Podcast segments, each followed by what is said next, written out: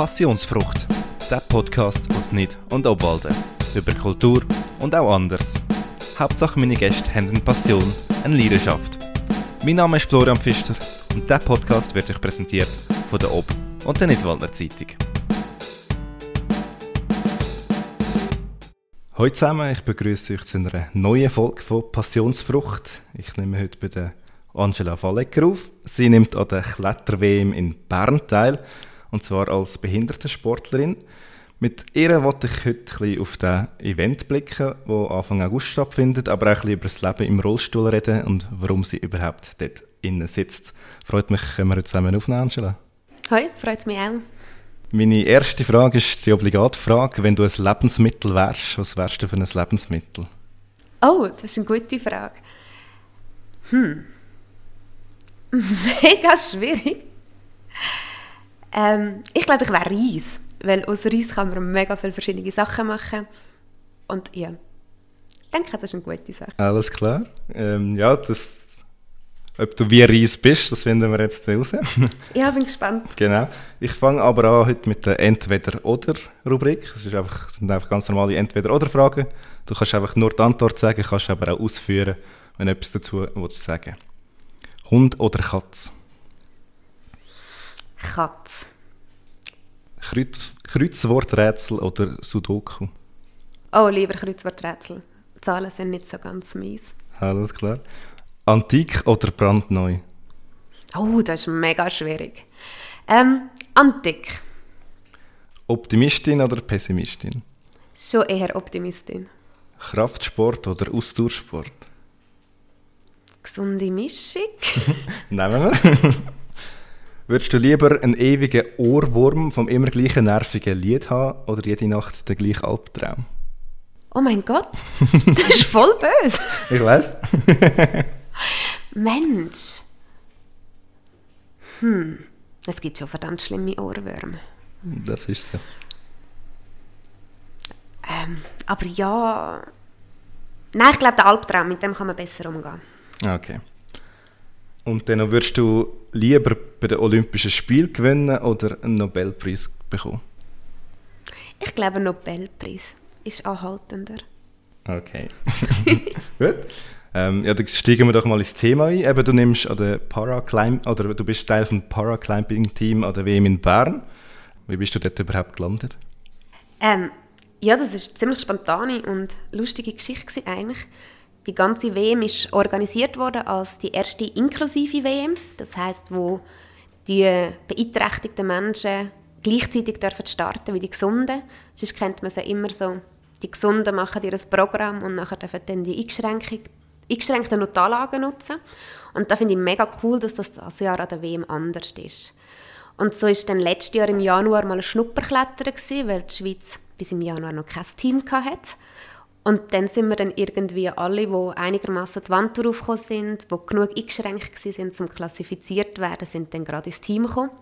Und dann ist dann irgendwie zwei, drei Monate später schon mit dem ersten Wettkampf losgegangen. Wie kann ich mir das vorstellen? Ähm, eben, du sitzt im Rollstuhl, was ist da die Schwierigkeit? Genau, also ich habe das Glück, dass ich inkomplett gelähmt bin. Das heißt, gewisse Restfunktionen habe ich auch in den gelähmten Bereichen noch. Zum Beispiel, ich kann meine Beine durchstrecken, weil ich den Oberschenkelmuskel wieder ein bisschen bekommen habe.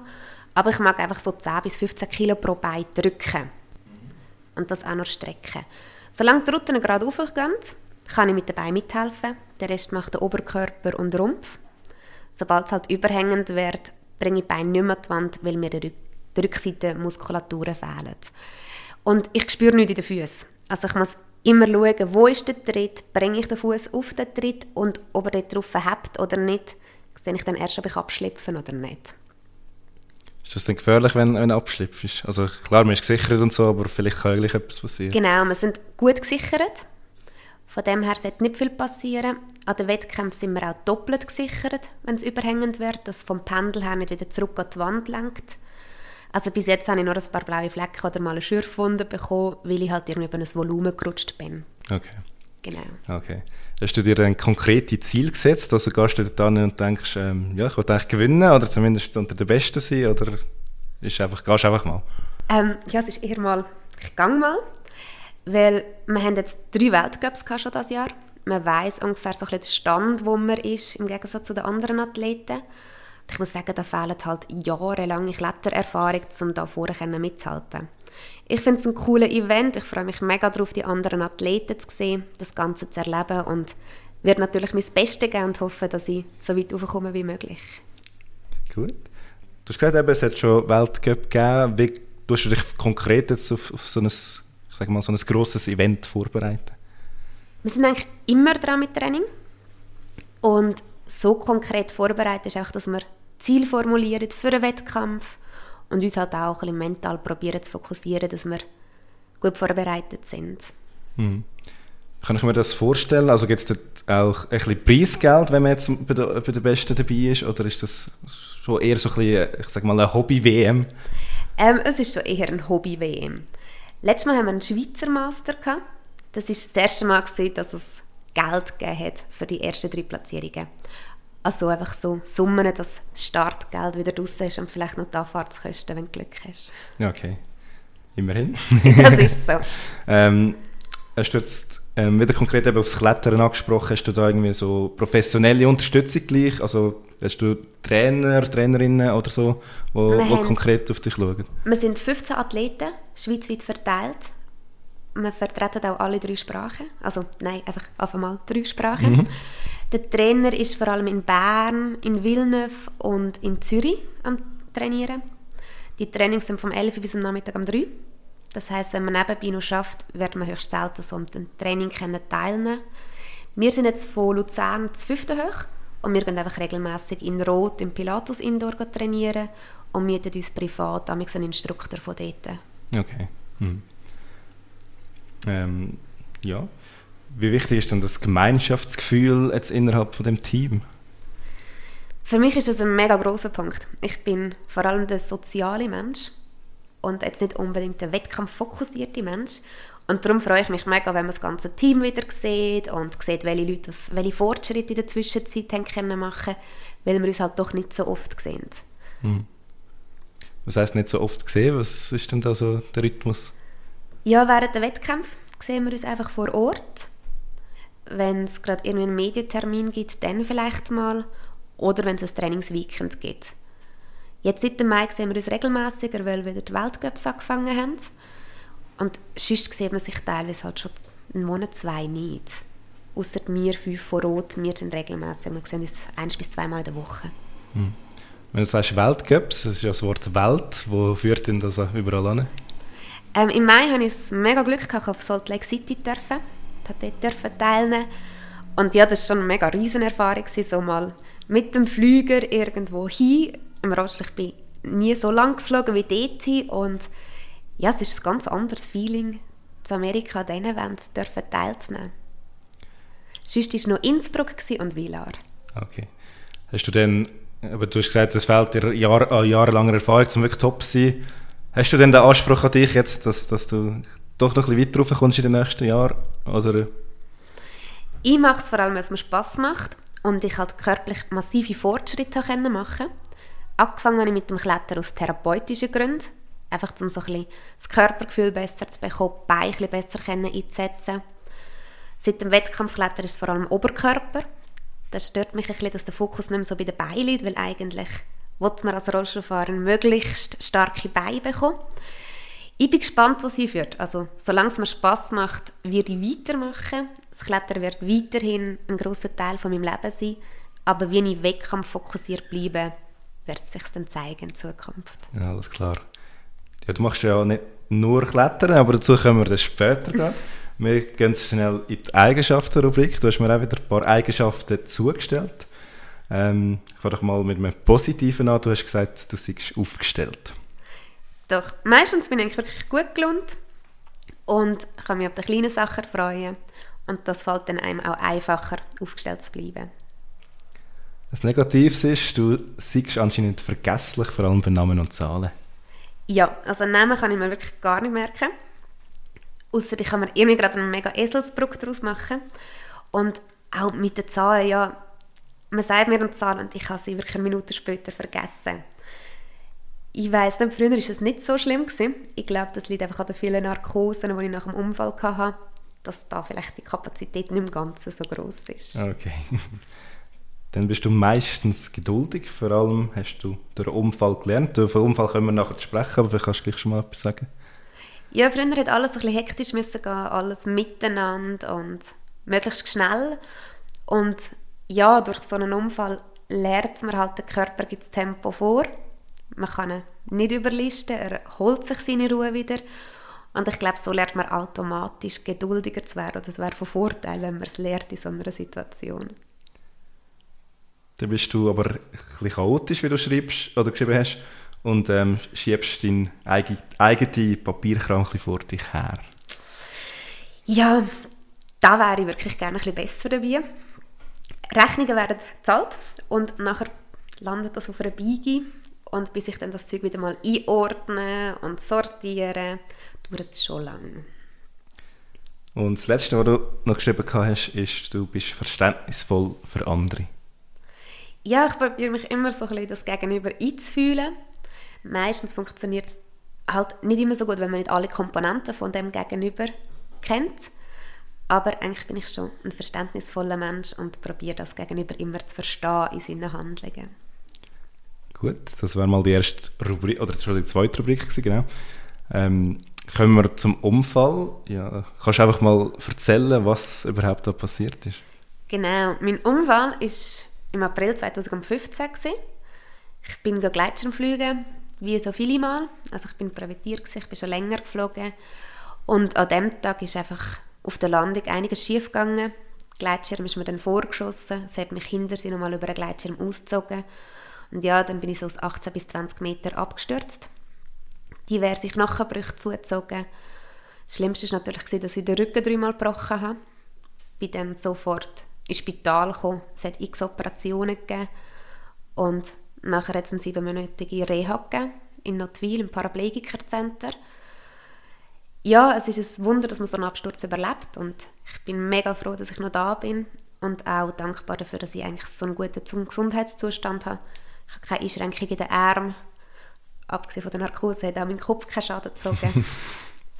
Von dem her ja, viel Glück im Unglück, ja, muss ich sagen. habe ich jetzt auch gedacht, wo du gesagt hast, eben auch drei, dreimal Rücken, das ist, ja, also, ja, erstaunlich finde ich, ja. Ja, ist dreimal zu viel, gell? Ja, definitiv. Ähm, genau, du sagst eigentlich, du bist eigentlich mega froh darum, eben, dass, dass es überhaupt so gut rausgekommen ist. Kannst ähm, trotzdem mich mal im Moment reinnehmen, wo du aber realisiert hast, okay, ich sitze oder ich werde jetzt dann im Rollstuhl sitzen. Mein Vorteil war, ich bin nach dem Unfall bei Bewusstsein gewesen, die ganze Zeit. Es sind höllische Schmerzen im Rumpf- und Rückenbereich gewesen. Also von dem her ist mir an der Unfallstelle klar gewesen, der Rücken, das muss gebrochen sein, sonst gibt es keine grundsätzlichen Schmerzen zu haben. Und ja, dann ist es wirklich klar gewesen, wenn du das Ganze überlebst, dann landest du im Rollstuhl. Und irgendwie ist dann das mit der Querschnittslähmung gar nicht so eine schlimme Info gewesen, weil ich es überlebt und das ist schon mal sehr viel gewesen. Hast du denn in dem Moment nach dem Absturz also ein bisschen schon dein, dein Leben vorbeiziehen gesehen Also wenn man so, wenn man so hört, also hast du schon so ein bisschen abgeschlossen gehabt, weil du nicht ganz gewusst hast, wie es jetzt rauskommt? Also ganz einen kurzen Moment bin ich weg gewesen. Okay. Dann habe ich dann nachher die Stimme von meinem Freund gehört. Der war als erster der Unfallstelle. Gewesen. Er war Gleitschirmfluglehrer zu diesem Zeitpunkt und ich bin ziemlich neben ihm abgestürzt. Und ja, in dem Moment war wirklich alles schön, gewesen, es war warm, gewesen, es war alles gut gewesen. und nachher habe ich die Augen aufgetan und dann hat es mich wie überrollt und die Schmerzen sind da gewesen. Und von dem her war in dem Moment auch so die Angst, gewesen, wenn du die Augen nochmal zumachst, dann ist das gesehen. Hm. Aber so direkt das Leben an mir vorbeiziehen, weiß nicht, oder ich mag mich nicht mehr so direkt daran erinnern. Ich weiß auch, es ist im ersten Moment alles gut und schön gewesen. Vielleicht ist es das. Wie war der Moment für deinen Freund? Gewesen? Wie hat er reagiert? Ähm, mein Freund war komplett in der Handlung. Gewesen. Der hat organisiert und gemacht und geschaut. Sie haben mich gestützt. Es ist dann irgendwann Polizei gekommen, dann die Ambulanz, dann der Heli. Und ja, er hat dort mega funktioniert und ist dann nachher am Helikopter hinten nachgefahren ins Spital und hat dann auch auf die Operation gewartet. Mhm. Hast du dir jemals irgendwie so ein bisschen, sag mal, Vorwürfe gemacht und so, das hätte ich jetzt besser können machen oder sagst du, nein, ich habe wirklich gar nichts dafür, ähm, es ist halt blöd gelaufen. Ja, ich glaube, wenn es irgendwie so muss sein, dann muss es vielleicht so sein. Es hat jetzt an diesem Tag nichts Spezielles gegeben, wo ich müsste sagen, hey, fuck, scheiße, ich habe etwas falsch gemacht. Ich glaube, es sind einfach zu viele Umstände, die irgendwie zusammenkommen, die zu etwas führen können. Mhm. Und ändern kann man es nicht mehr und von dem her die Situation abpacken, führen, schauen und das Beste daraus rausziehen. Genau. Ähm, ja, man scheint eben, du, du, du hast jetzt recht Freude am Leben. Ähm, du hast sage jetzt mal, akzeptiert oder ähm, genau wie es ist. Du, hast, äh, du bist mega aktiv. Gibt es trotzdem Sachen, die du jetzt nicht mehr kannst machen und mega vermisst? So die spontane Selbstständigkeit. Einfach so mal loskennen. Viele Orte hat es Barrieren, wenn man im Rollstuhl unterwegs ist. Man muss es vororganisieren oder man muss einen Fußgänger mitnehmen, der einem hilft, die Stellen zu überbrücken. So das Freie in der Natur sein das vermisse ich schon. Okay. Hm. Hast du umgekehrt aber durch den Unfall oder durch die Konsequenzen vom Unfall gleich neue Sachen kennengelernt, wo du vielleicht gar nicht kennengelernt hättest, wäre es nicht so wie gekommen? Ich glaube, so Dankbarkeit für das, wie es ist, das Schätzen von den kleineren Sachen, das habe ich sicher gelernt. Und ich habe mega viele neue, tolle Menschen kennengelernt die ihr Leben mit irgendwelchen Einschränkungen bestreiten. Ja, ich glaube, das ist schon etwas vom Positiven, was man daraus ziehen kann. Das ist schön, ja. Wir kommen äh, zum heutigen Vorurteil. Ich habe einfach irgendeins im Internet rausgesucht. Ähm, ich nehme an, du wirst es wieder lecken, aber ich das mal vorlesen.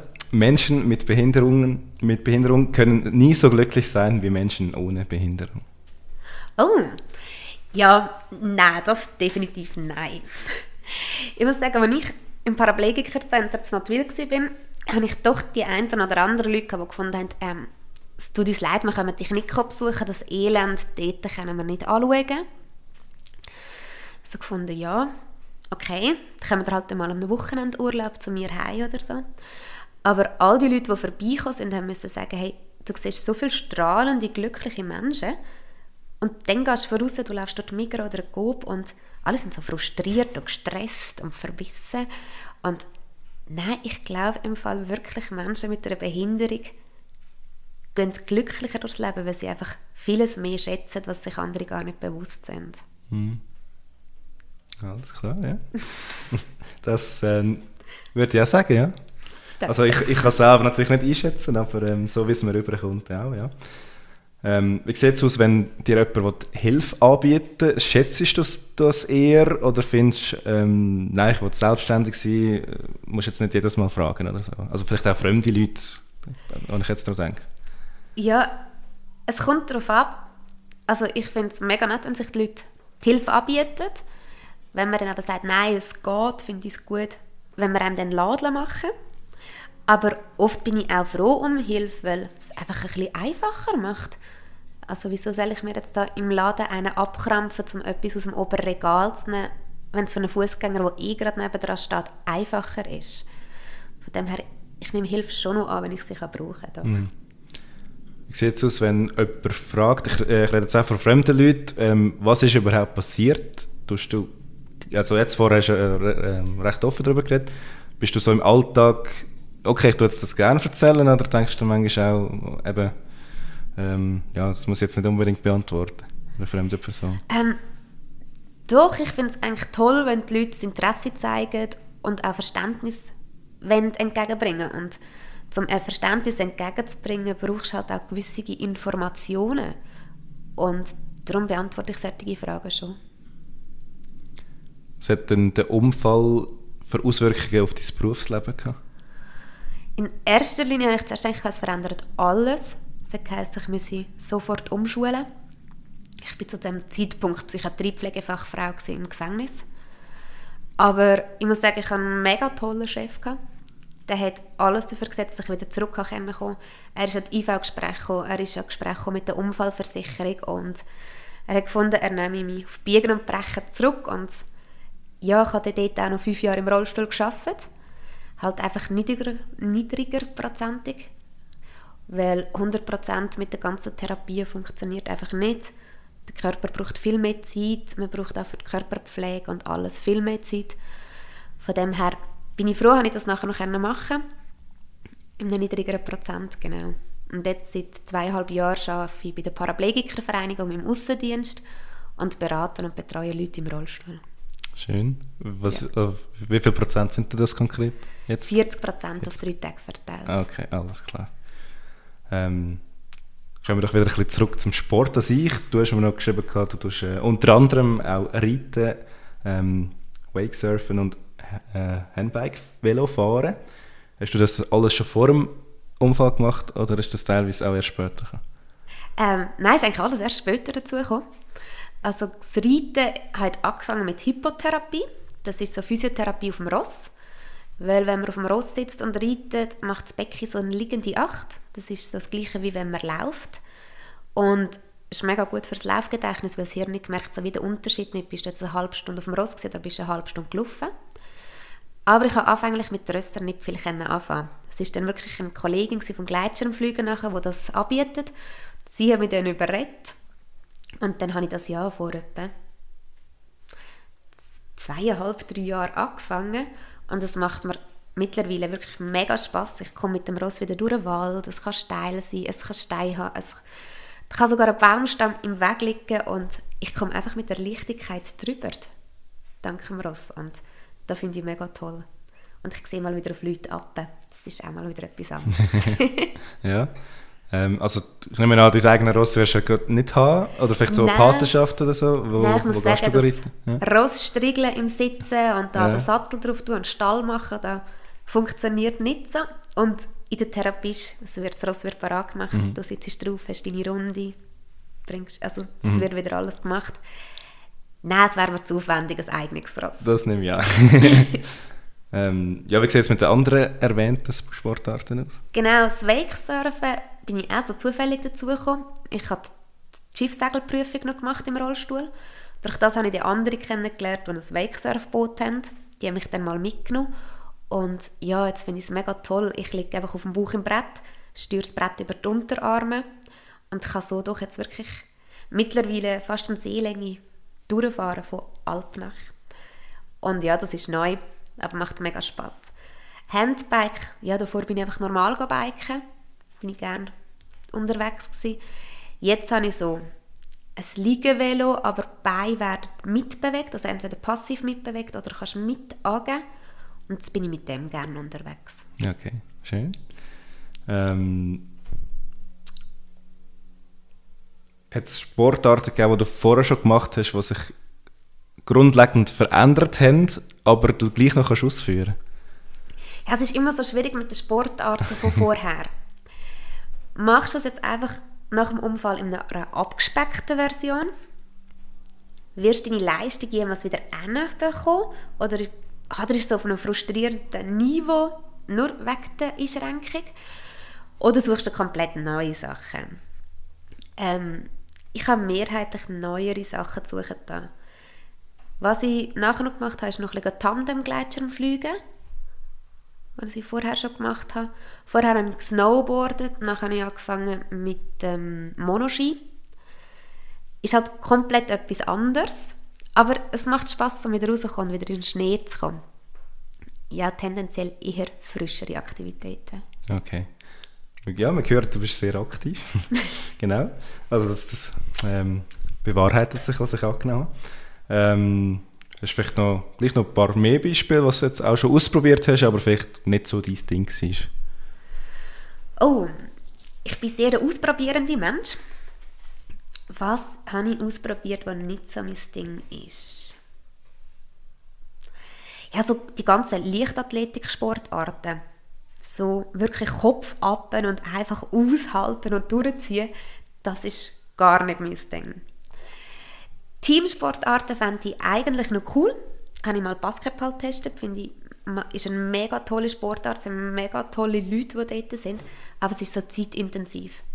Und bei einer Teamsportart musst du halt deine Leistung wirklich für das ganze Team zeigen. Du musst wirklich dranbleiben. Beim Klettern ist es höchstens mal selber ein. Da finde ich es toll, so Einzelsportarten, die du aber trotzdem in einem Team kannst trainieren kannst. Mhm. Bleib nochmal bei den Sportarten.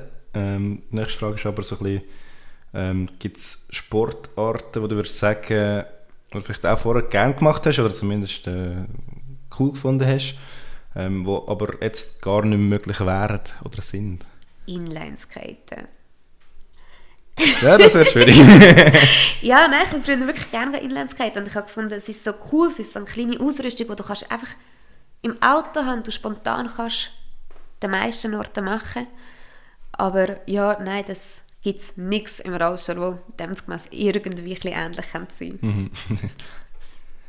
ähm, würdest du sagen, du kannst dich, so wie es geht, optimal fit halten ähm, durch die Sportart oder durch allgemeinen Sport, jetzt egal ja, was es wäre? Wenn man im Rollstuhl ist, ist der Energieumsatz massiv viel kleiner als als Fußgänger, weil einem halt einfach die grossen Muskulaturen schon mal fehlen für die Energieumsetzung. Mit den Armen kannst du machen, so viel wie du willst. Die brauchen einfach nicht so viel Energie, wie du gerne essen Und von dem her ist es wirklich wichtig, dass ich viel Bewegung habe, viele Aktivitäten habe, um zum einen mein Gewicht zu behalten, aber auch die Beweglichkeit zu behalten, dass die ganzen Sehnen und alles nicht verkürzt und durch Blutung irgendwie ein bisschen anregen. Weil sonst, ja, die Leute mit Bürojobs kennen es, den ganzen Tag sitzen, es geht einem am Abend wegen dem nicht besser. Mhm. Darum ja, ist, mache ich viel Therapie und viel Bewegung nebenbei, um einfach möglichst fit zu sein. Wir haben es vorher vom, vom Klettern, wenn man abrutscht, man ist ja gesichert und so, gibt es gleich irgendetwas, wo du sagst, du musst jetzt mega vorsichtig sein, dass vielleicht nicht noch mehr passiert oder so? Ähm, was ich eigentlich noch cool finde, ist Bouldern. Mhm. Da ist man ja nicht gesichert. Das ist jetzt etwas, was ich gar nicht mache im Rollstuhl. Weil ich finde, wenn du dort falsch abschlüpfst und auf den Rücken gehst, nur entsprechen will ich mir echt nicht. Und bei solchen Sachen bin ich schon vorsichtig. Am Seil bin ich gesichert, da bin ich mutig, da habe ich das Vertrauen, aber ohne Seil irgendwelche Klimmzugübungen an einer Stange, wo du könntest abschlüpfen und abgehen, mache ich auch nicht mehr. Wir kommen zu den fünf Facettenfragen. Das sind fünf Fragen, die eigentlich komplett ab vom Thema sind. Einfach so ein bisschen Persönlichkeitsfragen, sage ich mal. Ähm, wenn du etwas nicht könntest beantworten oder willst beantworten, sagst du es einfach. Ähm, die erste Frage ist, ähm, wann hat sich deine Meinung zu einem Thema das letzte Mal so richtig geändert? Oh! Ähm, ja, ich glaube so zu verschiedenen Behinderungen. Man hat, ich komme aus dem Gesundheitsberuf, man hat so ein das Gefühl gehabt, man hat schon einiges gelernt oder gelesen. Aber unser Paraclimbing-Team besteht aus Amputierten, besteht aus Blinden, Leuten im Rollstuhl, ähm, Arm oder Bein amputiert. Und ich muss sagen, das Thema mit den Blinden hat mich wirklich vieles Neues gelernt. Zum Beispiel habe ich immer so gedacht, ja, die Linien am Boden beim Bahnhof, die sind ja mega toll. Die zeigen den Blinden, was durchgeht. Ich stecke ein bisschen mit dem Rollstuhl fest, aber die Blinden können es brauchen. Und dann habe ich mit einer Kollegin geredet, die komplett blind ist und dann sagt sie so, ja, die Markierungen sind mega toll, aber du weißt nicht, wo sie hinführen. Und dann musste ich sagen, ja, stimmt, sie weiß nicht, führt es jetzt an die Bushaltestelle, führt es zum WC oder führt es einfach zum nächsten Gleis. Und sie muss sich dann anhand von Geschmäckern und so orientieren und braucht immer einen Guide, der ihr alles zuerst erklärt. Ich glaube, dort hat sich das Thema wirklich geändert, aber es gibt viele kleinere Themen, wo man sich auch immer wieder neue Ansichten sieht und dann das eigene nochmal muss überdenken und anpassen. Genau. Die nächste Frage ist, glaubst du als Schicksal? Oh, das ist so eine schwierige Frage. ähm, die positiven ja, die negativen nein. nein, ich denke, gewisses kann durchaus Schicksal sein oder hat vielleicht irgendwelche Gründe. Und gewisses, glaube ich, sind einfach dumme Zufälle, wo falsche Zeit, falsche Ort. Ja, schwierig. Gut. Wenn Tiere könnten reden, welches wäre das unhöflichste Tier? Meine Katze. Führ aus. ja, nein, es wäre schon spannend, was meine Katze so denkt, wenn sie einfach so die Luft starrt oder einem davon läuft. Ja, ich glaube, sie hat so eine Arroganz an sich. Ich glaube, die würde sich kommunikativ auch äußern. Ja, kann, wie, wie Katzen halt so sind. Genau. genau. Ähm, ich weiß nicht, für die nächste Frage brauchst du vielleicht schnell einen Moment, vielleicht fällt dir etwas ein. Was ist die grossartigste wahre Geschichte, die du je gehört hast? Die grossartigste wahre Geschichte? Wow, gute Frage. Hm. Also kannst du wirklich Zeit lassen, falls, also, wenn dir nicht einfällt, ist auch okay. ja, ähm, das ist schwierig zu sagen. Ich finde es immer wieder großartig, wenn Klienten von mir, die in der ersten Reha sind, wo du in einem Zustand siehst, frisch nach dem Unfall, noch so zerbrechlich und noch mit den Schmerzen sind und wenn du nachher siehst, was sie aus ihrem Leben machen, was für Funktionen teilweise zurückkommen oder wie gut dass sie sich arrangieren und anpassen und das finde ich sind schon sehr großartige Geschichten teilweise, sehr beeindruckend sind. Und sie sind wahr. Genau. Dann die letzte von diesen fünf Facettenfragen ist, was würdest du gerne in der Welt verändern? Wenn du einfach einen Punkt könntest ändern An oh, Mitgefühl und Verständnis. Ich finde, es wird so schnell geurteilt und so viele Leute haben einfach das Gefühl, sie wissen es besser. Und da finde ich einfach so, es wäre schön, wenn man sich mehr zulassen und mehr Verständnis zeigen statt urteilen. Mhm. Und das würde, glaube ich, schon mega viel auf der Welt verändern. Ich denke es auch, ja. Ähm, bevor wir zu dem Zitat kommen, das ein paar wenige Fragen zwischendurch noch. Ähm, hast du den Roll oder nutzt du ähm, den Rollstuhl auch mal so ein bisschen aus? Ich sage mal als Vorteil, ich weiß nicht, vielleicht mal ähm, zum Schlangen überspringen oder so oder was auch immer.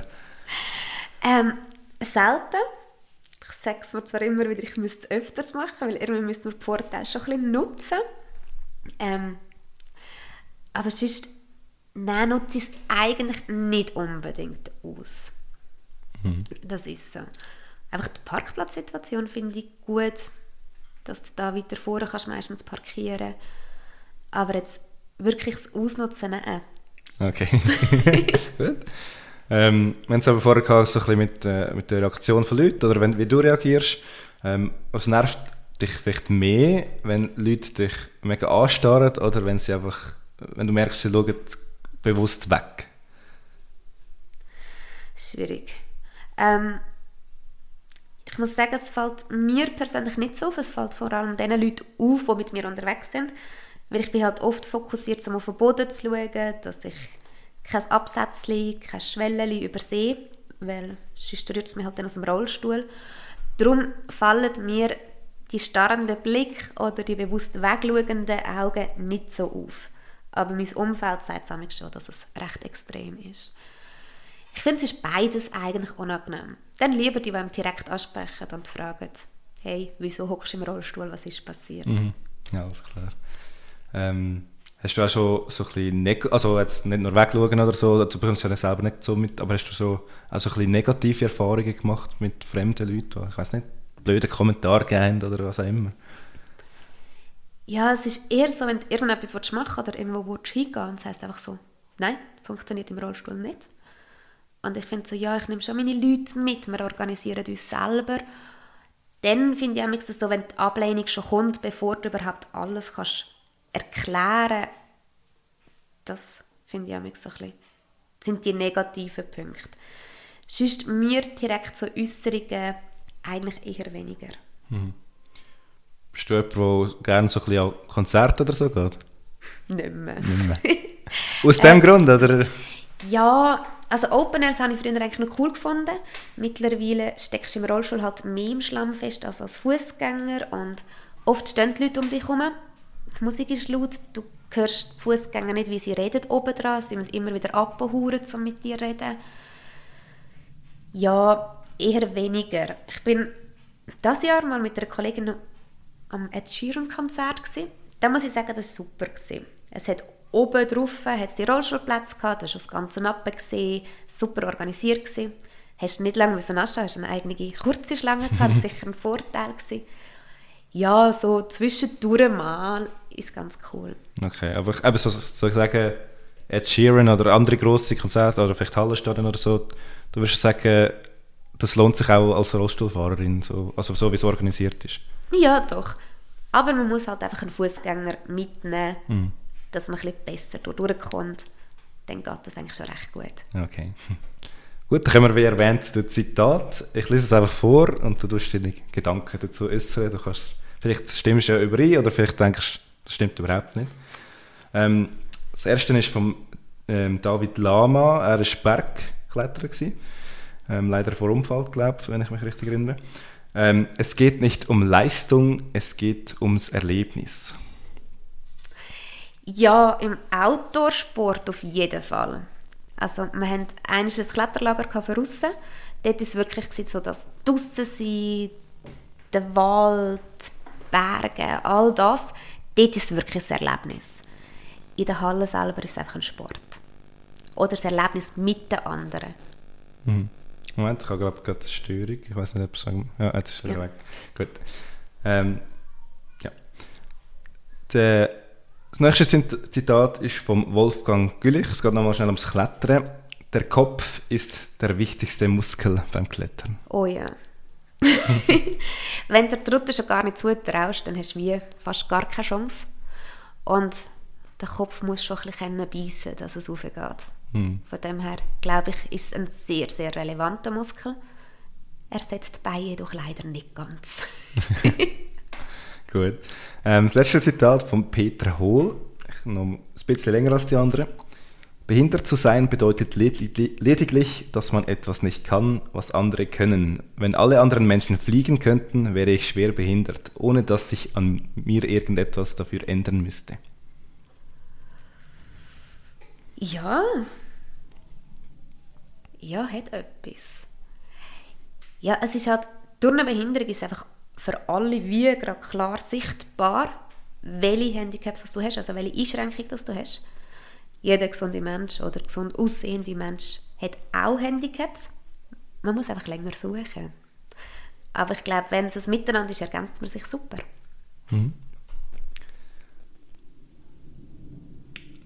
Wir haben es vorher, ich komme noch ein bisschen zum Sport zurück, ähm, wir haben es vorher eben ein bisschen gehabt, ähm, was du kannst machen, was du vielleicht nicht mehr kannst machen. Hast du manchmal doch ein bisschen Sehnsucht, wenn du andere beim, Sport siehst, wo du vielleicht nicht mehr ganz so kannst ausführen oder gar nicht mehr kannst ausführen, wie es du gerne hättest? Zwischendurch schon. Also, es gibt einige Sportarten, die halt nicht mehr gehen und wenn du siehst, wie das andere mit einer Leichtigkeit machen, ist es manchmal schon ein bisschen zu beneiden. Und dann denke ich so, hoffentlich wissen ihr wenigstens, was ihr für ein Glück habt und genießt den Moment. Wir haben es vorher eben auch noch von, von ähm, du bist eigentlich glücklich, dass das überhaupt so weit gekommen ist und nicht schlimmer ähm, rausgekommen ist. Hast du trotzdem ähm, auch noch schon, so Frustrationsmomente ab und zu, ähm, dass es eben gleich, gleich so rausgekommen ist, wie es ist? Ja, sicher zwischendurch. Am Anfang öfters als jetzt nach acht Jahren.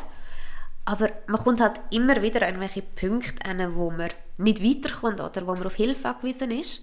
Und in diesem Moment ärgert es einem schon ein. Gerade wenn es irgendetwas Schweres zum Lüpfen ist oder irgendetwas am einen Ort zum anderen Ort zu transportieren und du denkst einfach so, ach Mensch, vor dem Unfall hätte ich das einfach zack, peng gemacht, innerhalb von zwei Minuten und jetzt musst du einfach warten, bis irgendjemand dann Zeit hat und dann musst du die Person auch noch so richtig anleiten, damit es dann auch so umgesetzt ist, wie du willst. Ja, in diesem Moment ist es manchmal schon ein bisschen frustrierend. Wie wichtig ist das so, vielleicht ein bisschen Vorbild zu sein, ähm, vielleicht auch für durch deinen Job, ich weiß nicht, ähm, für andere Menschen, ähm, die beeinträchtigt sind? Vorbild nicht unbedingt, aber es soll andere sicher motivieren zu sehen, dass das Leben auch so machbar ist und dass sie den Kampf annehmen und das Beste daraus machen. Eigentlich egal ob mit oder ohne Handicap, finde ich schön, wenn andere sehen, dass man auch glücklich kann sein kann und dass es eigentlich nur eine Einstellungssache ist und nichts mit dem Körper zu tun hat. Ich meine, das ist auch so eine Botschaft, die du oder eben deine Klientinnen und Klienten, das ist das richtige Wort, Klient, ich weiß nicht, Ja, Klienten passt ähm, gut. gut. Ähm, mitteilst, ähm, hast du trotzdem auch noch vielleicht etwas anderes, irgendeine andere Botschaft, die du, die du gerne ähm, äh, mitteilst? ich glaube einfach, dass Miteinander und Verständnis zeigen und halt nachfragen. Gut. ähm, wir kommen schon gleich zum Ende. ähm, kommen wir nochmal konkret zum Sport. Was ist so ein vielleicht deine liebste Erinnerung oder äh, vielleicht auch spezielle Erfahrung im Sport jetzt gesehen? Ähm, von einem Wettkampf, von einem, weiß nicht, von einem alltäglichen Sportmach äh, Moment, ich weiß nicht. Hast du da so etwas gerade im Kopf, wo, wo, wo dir gerade einfällt? Also jetzt halt auch im Zusammenhang mit dem Klettern. Also letztes Jahr erste Weltcup Innsbruck, so viele Athleten aus der ganzen Welt, alle klettern. Es gibt Leute, die haben ähnliche Einschränkungen wie du, es gibt Leute, die haben komplett andere und einfach das zu erleben und das zu sehen, wie andere die Routen meistern und das war ein unglaubliches Erlebnis, das ich mega toll gefunden habe. Ja. Mhm. Und nachher auch die Athleten wieder dürfen zu sehen am nächsten Wettkampf. Und auch jetzt freue ich mich wieder darauf, die Leute zu Bern dann wieder zu sehen. Und ja, einfach wieder miteinander ein Event zu haben. Mhm. Kommen wir zum Schluss noch, noch mal kurz zurück auf, auf äh, Bern. Ähm, Gibt es da verschiedene Kategorien, die du machst? Oder hast du eigentlich einfach einen Wettkampf? Tust du gegen andere antreten, also gleichzeitig? Oder ist das einfach auf Zeit? Wie, wie kann ich mir das alles vorstellen? ja, es gibt verschiedene Klassifizierungen.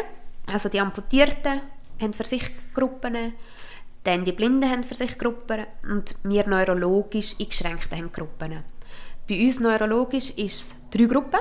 RP1 sind die mit den meisten Einschränkungen entweder zwei Extremitäten sehr stark eingeschränkt, so wie ich jetzt zwei, oder vier Extremitäten leichter eingeschränkt.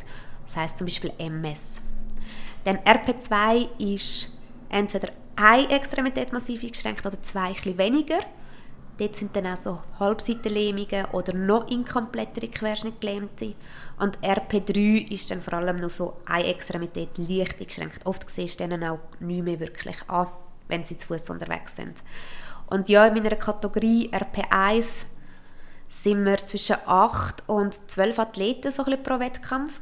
Wie viel das jetzt zu Bern teilnehmen, weiß ich noch nicht. Und gegen die klettere ich dann. Man hat zwei Routen für Qualifikation. Pro Route hast du maximal 6 Minuten Zeit. Eine ist sehr überhängend, eine ist meistens ein bisschen weniger überhängend und anhand von diesen Punktezahl, die du holst, kommt es dann aus, ob du in das Finale kommst oder nicht und im Finale ist dann nachher noch eine Route. Wie viele nehmen im Finale teil? Drei, okay. vier, je nachdem wie viele Athleten das sind. Okay, okay. Und ähm, wenn dich jemand jetzt schauen wenn und wie, ist ja zumindest mal Qualifikation? Die ist am 8. August. Die Eintritt ist gratis. Und ja, es wäre cool, wenn möglichst viele Leute schauen können, weil es lohnt sich mega. Also es ist unglaublich, wie die Leute klettern. Da sind wir doch gespannt. Ähm, dann komme ich zu der Abschlussfrage, die auch noch mal ein bisschen abseits vom Thema ist. Wenn dein Haus in Flammen würde stehen und du hättest nur einen Gegenstand zum Retten, so ein bisschen die klassische Frage, welcher Gegenstand wäre das? Das Sinnvollste wäre der Rollstuhl, oder? Hätte ich jetzt auch gesagt. wenn wir jetzt, jetzt, aber wenn wir den wegnehmen. Okay. Oh. Ein Gegenstand, hä? Ähm, ja. Also ich nehme an, Katze wäre wär natürlich auch noch. Aber ich würde sagen, wir beschränken uns auf, auf einen Gegenstand. Okay. Ich würde sagen Nadel oder Laptop, weil dort so viele Erinnerungsfotos drauf sind. Mhm. alles klar. Tipptopp. Ähm, ich danke dir vielmals. Haben wir heute ähm, zusammen über das Thema können reden. Es war sehr spannend. Gewesen. Danke auch, ja. Sehr spannende Fragen. Dankeschön. Und ähm, ja, euch daheim äh, oder wo ihr immer sind, noch ein schönes Tag. Ciao zusammen. Tschüss.